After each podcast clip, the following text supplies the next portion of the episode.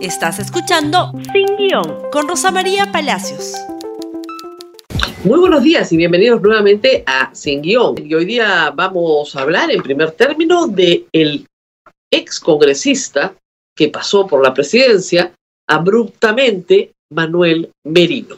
Hay novedades en su caso, pero primero hay que recordar por qué la fiscal de la Nación ha denunciado constitucionalmente a Manuel Merino. Para ello vamos a recurrir al archivo, al archivo de la República. Esto se emitió hace menos de un año. Por favor. Yo le dije, no vayas, tenga cuidado. No, papá, no puedo, tengo que ir. Mi Perú está en peligro. Voy a dar la vida por mi patria.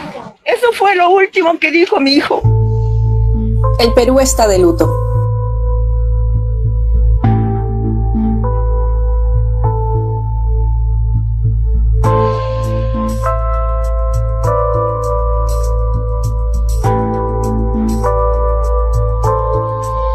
El último 14 de noviembre, la ciudadanía alzó su voz de protesta en contra de las acciones tomadas por el Congreso y el régimen de Manuel Merino. Producto de la desmesurada represión policial, dos jóvenes, Brian e Inti, perdieron la vida. Los estudiantes de turismo y leyes murieron defendiendo la democracia e intentando hacer un país mejor. Según la necropsia, ambos recibieron perdigones de plomo. Sus familias culpan a la Policía Nacional del Perú y buscan justicia. No es posible que estas cosas que pasen. No puede ser. Es fatal aceptar a nuestro hijo en esta situación. Pero, ¿quiénes estuvieron a cargo de las operaciones? El plan de operaciones de la Policía Nacional del Perú reveló que oficiales reprimieron las protestas con el uso de gases lacrimógenos y perdigones. Ellos estuvieron a cargo de siete sectores en el centro histórico de Lima.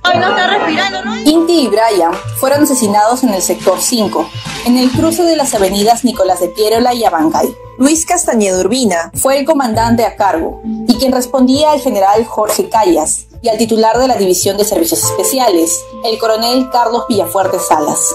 Fuentes oficiales confirmaron que quienes estuvieron al mando de las operaciones en dicha zona fueron el general Callas y el coronel Villafuerte. Ambos dieron las indicaciones para que los manifestantes no pasen las barreras metálicas que ellos habían colocado. Las investigaciones aún continúan. Sin embargo, organizaciones de derechos humanos y diversos colectivos han pedido a las autoridades dar con los responsables de estas muertes. ¿Qué tipo de perdido ha lanzado? Cartucho, muéstralo, señor. Acá está, acá está, acá está. Ya, ahí está. Él está y se lo lleva, ya. Baja la voz, baja la voz, eh, baja la voz. Baja la voz, baja la voz. Respete la autoridad constitucional. La Fiscalía de la Nación ha manifestado que citarán a los oficiales para que expliquen lo sucedido en el centro histórico de Lima. La Fiscalía Provincial Especializada en Derechos Humanos abrió investigación preliminar contra los que resulten responsables por el delito de homicidio doloso en agravio de dos jóvenes, Jordan Inti Sotelo Camargo y Jack Bryan Pintado Sánchez. Puedo asegurarles que estas muertes no quedarán impunes. Mientras tanto, dos familias y todo el país siguen buscando justicia por los dos héroes del Bicentenario. Y a sus amigos que el día de hoy, con banderas peruanas, se despiden del amigo, del hijo, del compañero. Manuel Merino ha dicho que estas eh, muertes son culpa, por supuesto, de aquellos que salieron a protestar y de los medios de comunicación que los asusaron. Y él estaba entretenido en cosas más importantes, como revela, por ejemplo, esta portada de la República. Está reclamando una pensión vitalicia por los cinco días de su gobierno de facto. Eso es una cosa vergonzosa, anecdótica y vergonzosa. Pero lo importante es eh, lo que anunció ayer, justamente la fiscal Zoraida Ábalos, a través de la cuenta institucional del Ministerio Público. Por favor, si me ayudan. Fiscal de la Nación, Zoraida Ábalos Rivera, presentó denuncia constitucional contra Manuel Merino, Antelo Flores y Gastón Rodríguez por la muerte de Inti y Bryan. La denuncia fue presentada esta tarde ante la mesa de partes del Congreso.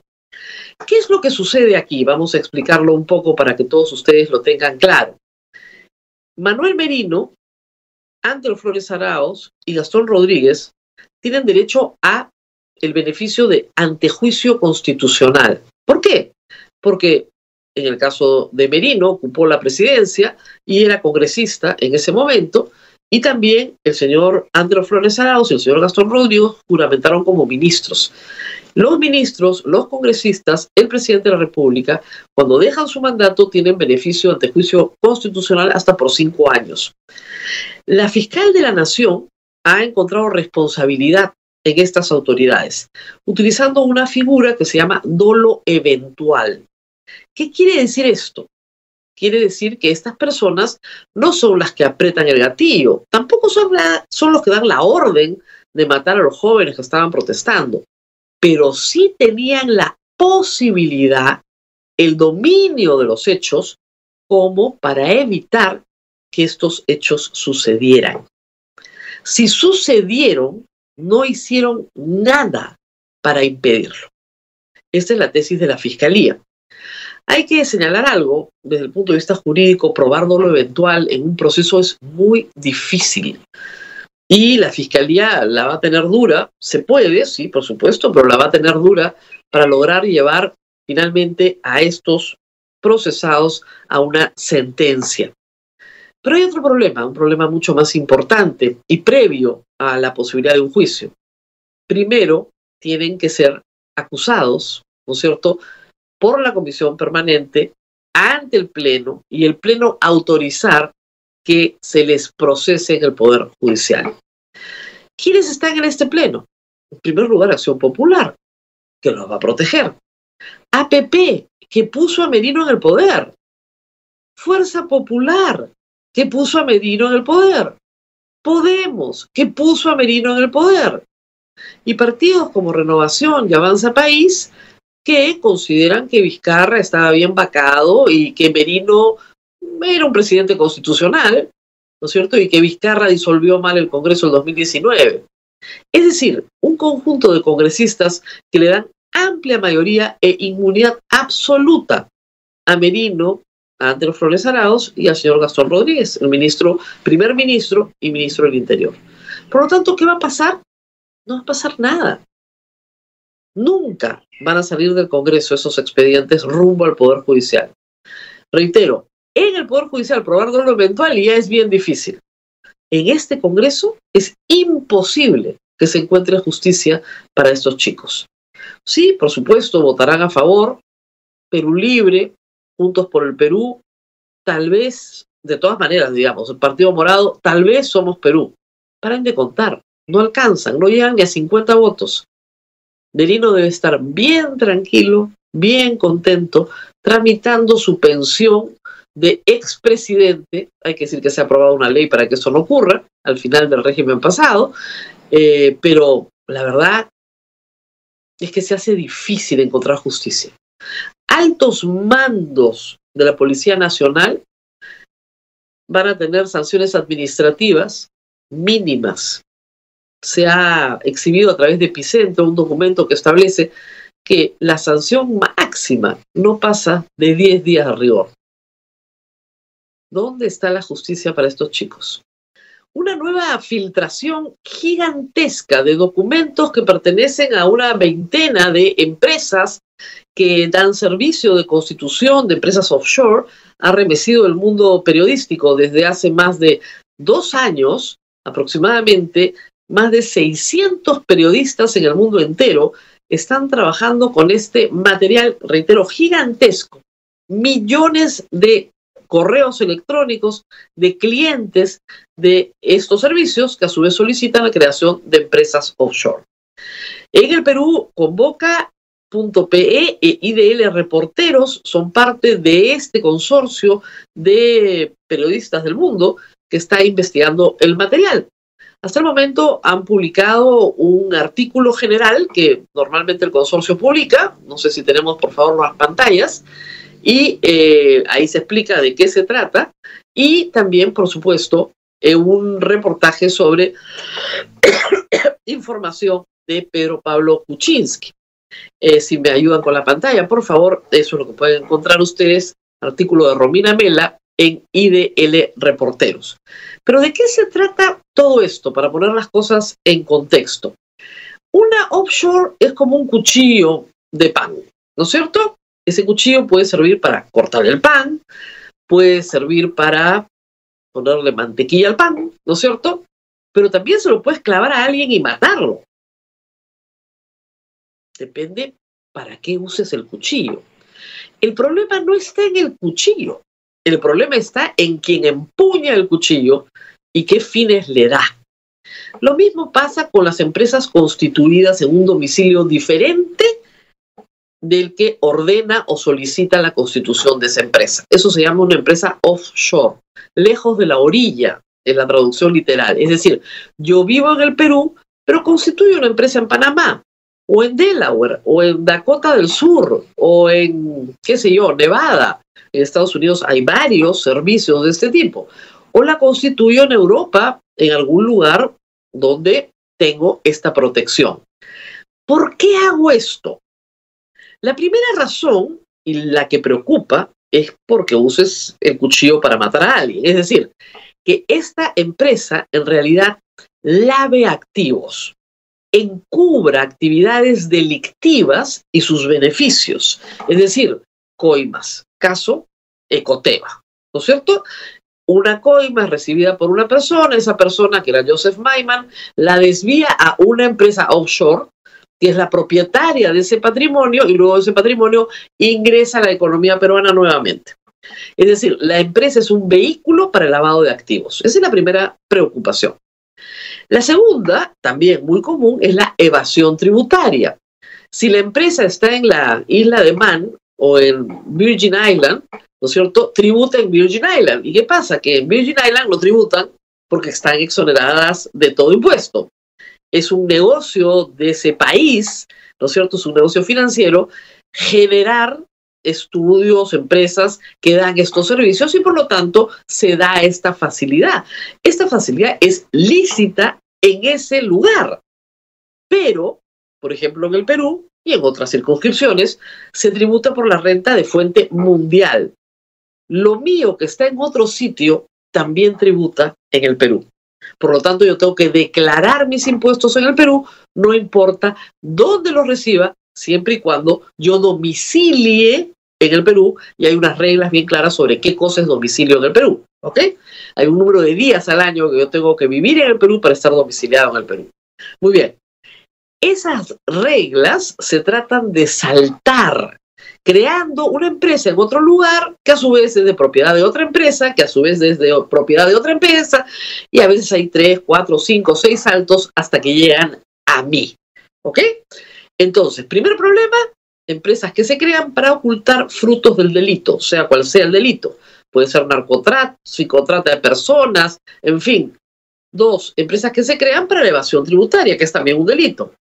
Y tres, y esto es lo más común, empresas que se crean porque se teme que en el lugar de origen el patrimonio pueda ser expropiado por un gobierno transitorio que asuma que la propiedad ajena es propia. Eso es lo más común en América Latina. Cientos de personas hoy en el Perú quieren vender sus bienes e irse del Perú. Otras dicen, no, voy a crear una empresa en Panamá que va a ser la propietaria de mi casa, porque no quiero que Pedro Castillo me la expropie. Puede parecer un disparate, pero cada uno es dueño de sus temores y de sus miedos. Y en ese sentido, el cuchillo no mata. El cuchillo es simplemente un instrumento que se utiliza para la protección personal. No todos los que tienen un offshore son delincuentes, por tanto hay que distinguir. El problema de estas investigaciones a veces es que se mezclan las cosas. Como se ha tenido cuidado, se ha preguntado a las personas involucradas sobre las cuales se está cometiendo ciertamente una infidencia, pero hay que decir que los delincuentes no tienen derecho a la intimidad, pero igual se tiene que tener la presunción de que son inocentes. Se ha preguntado a diversas personas si tienen en realidad este, un problema de acción tributaria. Por ejemplo, se consigna el caso de la cantante Shakira, y dice que ella pagó todos sus impuestos donde le corresponde pagar, pero que por la naturaleza de sus presentaciones que se dan en distintos escenarios del mundo, concentra sus activos a través de empresas offshore y así otros. Sin embargo, hay hoy también en la República, producto de estas investigaciones, un reportaje muy completo sobre los negocios de los legionarios de Cristo, que aprovechando ciertas ventajas que la Iglesia Católica tiene en distintos países de América Latina, y aprovechando estas arquitecturas muy complejas, ocultan una serie de patrimonio que serían, la verdad, bastante útiles para pagar las indemnizaciones de todas aquellas personas que han sido eh, víctimas de abusos sexuales por medio de esta organización religiosa. Se puede encontrar de todo, por eso se llama la caja de Pandora y por eso se llaman los Pandora Papers. Está todo mezclado todos los males, todos los bienes, y hay que saber distinguir. En el caso de Perú se ha publicado la información de Pedro Pablo Kuczynski y también la información del que fuera su socio Gerardo Sepúlveda.